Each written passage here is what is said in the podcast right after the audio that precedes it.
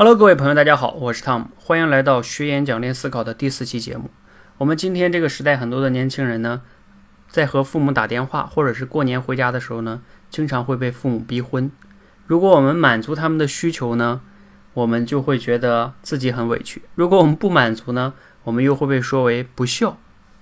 所以，面对这个矛盾，你是怎么去解决的呢？你会怎么样去思考这个问题呢？今天呀，我给大家推荐这篇演讲，就是谈这个话题。今天今天这篇演讲呢，和之前的三期不大一样。之前的三期呢，都会比较感动，都是那三个人物的一些个人的亲身经历。而今天这个演讲呢，非常的理性，思考的深度也很深。接下来的时间呢，让我们一起来聆听周希的《谁动了我的孝心》。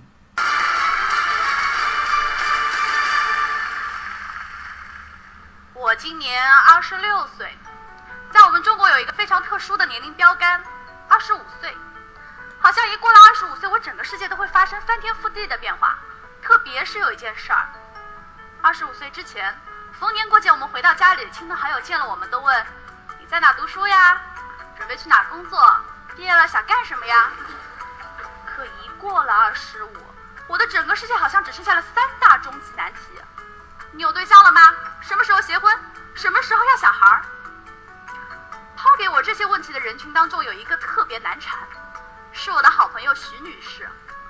她的另外一个身份是我亲妈。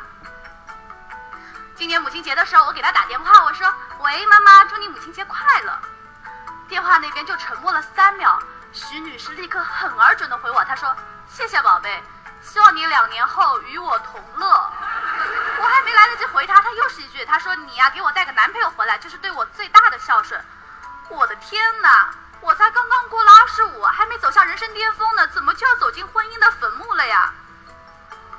难道我单身就真的等于不孝吗？带着这个疑问，我打开了中国的二十四孝图，有为了给后妈做顿鲤鱼汤，不惜赤裸裸躺在冰上的，你说他就不能凿个洞吗？确实，这些故事用了一些夸张的手法，让我们明白子女对父母的爱。但如果我们实打实的去做，是不是有了一点儿愚孝的味道？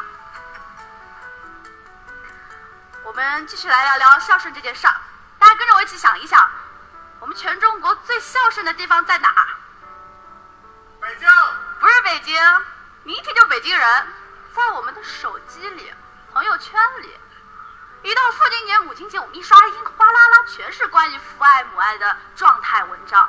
我有一个朋友，他在那天父亲节那天连发了五条关于父亲的情感鸡汤，我看了还挺感动的。我给他留言，我说咱爸看了肯定特别欣慰吧。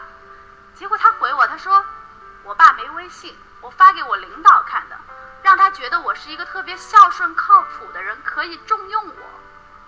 也就是说，他这五碗鸡汤，他爸不仅肉尝不到，连味儿都闻不到。我只能给他回一个微笑。其实除了这朋友圈，还有一个活动也透露着浓浓的孝顺味儿——洗脚。大学洗、中学洗、小学洗，有的连托儿所都得洗。几百个人哗啦啦排成一个方阵，学校条件好的还能来一个无人机航拍，一声令下，齐刷刷开始洗，场面十分壮观。可我们仔细一看，这洗脚的孩子往那一站，不知道如何下手，一看从来就没做过家务。这被洗脚的父母往那一坐，不知道如何下脚，好像盆里搁的不是水，而是一排仙人掌，怎么放都不合适。洗脚它确实能够拉近我们父与子之间的距离，但是让我们想一下，如果我们尽孝的方式只是转发朋友圈和洗个脚，会不会有点太刻意了？这更像是一种伪孝，多了一些表演的色彩。今年春节的时候，我的外公去世了，剩下我外婆一个人住在他们原来的老房子里。我外婆的晚年特别幸福，她有四个十分孝顺她的儿女，每天晚上轮流陪她吃饭。可就在上个月，突然有一天，她召集了大家伙在一块，说要开一个家庭会议。她说的第一句话，她说：“我想去住养老院。”我妈听了一下就急了。他说：“妈，你这不是让别人看我们笑话吗？我们哪对你不好？你说我们改。”我外婆摇摇头，她说：“你们对我特好，要工作还得花时间陪我。可是白天我一个人在这空荡荡的房子里，心里空落落的。老头子走了之后，连个跟我说话的人都没有。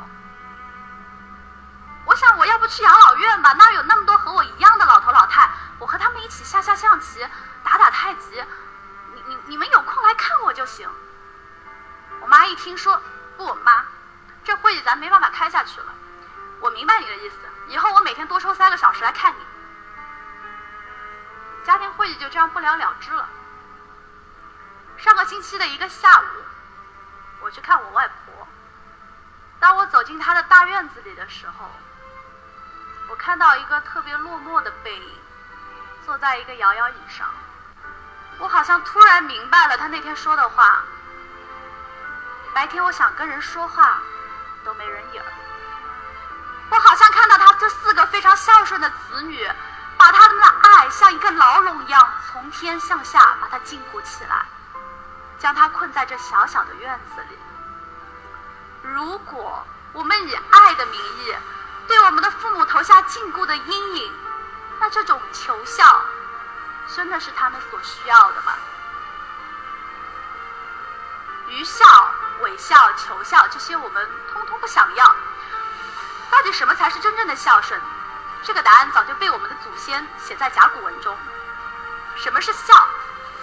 是一个小子搀扶着的老子。搀扶这两个字用的多好，既不是跪在地上捧出一颗被孝字压得变了形的心。也不是远远的看着我们的父母做一些表面功夫，更不是从下而上投下对他们禁锢的阴影。我们爱我们的父母，我们不应该被孝顺绑架，就牺牲了我们自己对理想生活的追求。我们爱父母，我们不应该把渐渐老去的他们看作是任凭处置的巨婴，只为了追求自己成为别人眼中的孝子。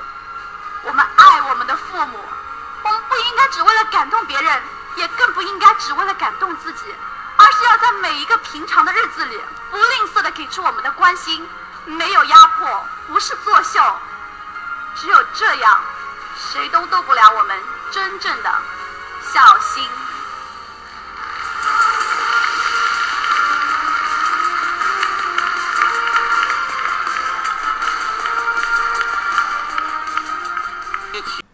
好，那我们回到我们今天的解析。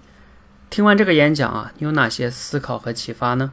我们还是让大家思考两个问题：你觉得在这个演讲中，周西用了哪些演讲的技巧呢？第二个，听完这个演讲，你会有哪些维度的思考呢？还是啊，请你暂停一下，最好可以思考一下，然后再听我讲。那我接下来呢，分享一个技巧，一个思考。技巧呢，就是啊，他在里边其实用了一点点幽默的思维，比如说。啊，他说他最开始有一个好朋友叫徐女士啊，当然他另一个身份是我的妈妈。同时呢，他妈妈跟他说，在母亲节的时候说，希望你两年以后呢，啊，母亲节跟我同乐。你看这些呢，都是一个小的幽默思维。我以前专门研究过幽默思维哈，其实幽默思维呢，你仔细的去研究研究，会发现它都是一些非常规的思维模式。啊，平时我去看一些小品呀，或者是相声的时候，我就会去思考他那个笑点到底是怎么产生的。我希望呢，大家也可以去琢磨琢磨。你琢磨久了之后呢，你慢慢的可能也会有具备这样的思维。好，这是一个演讲中的小技巧。同时呢，我更想谈一谈的是啊，这个里边的一个思考，就是你看哈，他在这里边有谈到那个伪笑和求笑。周希有说，我们很多的人呢，为什么会伪笑和求笑呢？因为啊，我们怕别人说自己不孝，我们希望成为别人眼中的孝子。在这里呢，我就想到了我最近读的一本书，其实是一一个一个系列的书，三本，叫《与神对话》。他在这里边呢，有谈到我们人的行为动机呀，分为两种，一种呢叫爱，一种呢叫怕。我们大部分人呢，我觉得咱们中国人尤其更加的严重，就是我们特别容易陷入到。去做一个选择或者行为的时候，是因为怕，我们害怕自己不够好，所以我们才去做一件事情，而不是因为爱。比如说，像我们很多年轻人毕业之后，被父母安排去一个事业单位或者国企，难道真的是自己喜欢吗？其实可能不是，往往是因为这样的话呢，父母也安心，同时呢，自己也能成为别人眼中比较成功的样子。我们往往忘了自己到底想要成为什么样的人了。那这是关于怕哈，你到底是做很多行为和选择的时候是因为怕呢，还是因为爱呢？值得大家好好思考。同时呢，啊，如果你想听更多维度、深层次的一些思考，尤其是关于爱，到底什么样呢才是爱呢？那我希望呢，你可以听我这个付费版里的深度的这个思考，尤其是对爱的这个思考，我会加入很多我的思考，好吧？那我们来一起，呃，共同的学习，共同的思考，不断的成长和进步。谢谢大家。